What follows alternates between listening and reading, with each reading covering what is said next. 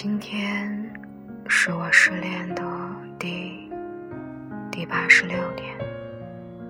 其实我对这个数字记得不是那么清楚但我清楚的记得我们在一起的一百天一周年纪念日。我从来都没有想过你不会走哪怕是那晚你搂着我的肩膀我说：“我再努力一下，会好的，给我点时间的时候。”即使我的脸上是为了附和你的感动的笑，但其实心里早在想：这怎么可能？我以为是自己不够爱你，所以才会没有对未来一往直前的勇气。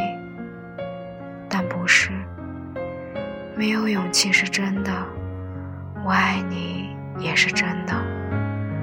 我知道你所有微不足道的小习惯，我看着你的时候，比拥抱家里的猫咪还要温柔。虽然我没有常向你撒娇，但你应该从我亲吻你的方式里知道我有多爱你。即便如此，我却还是放任你离开。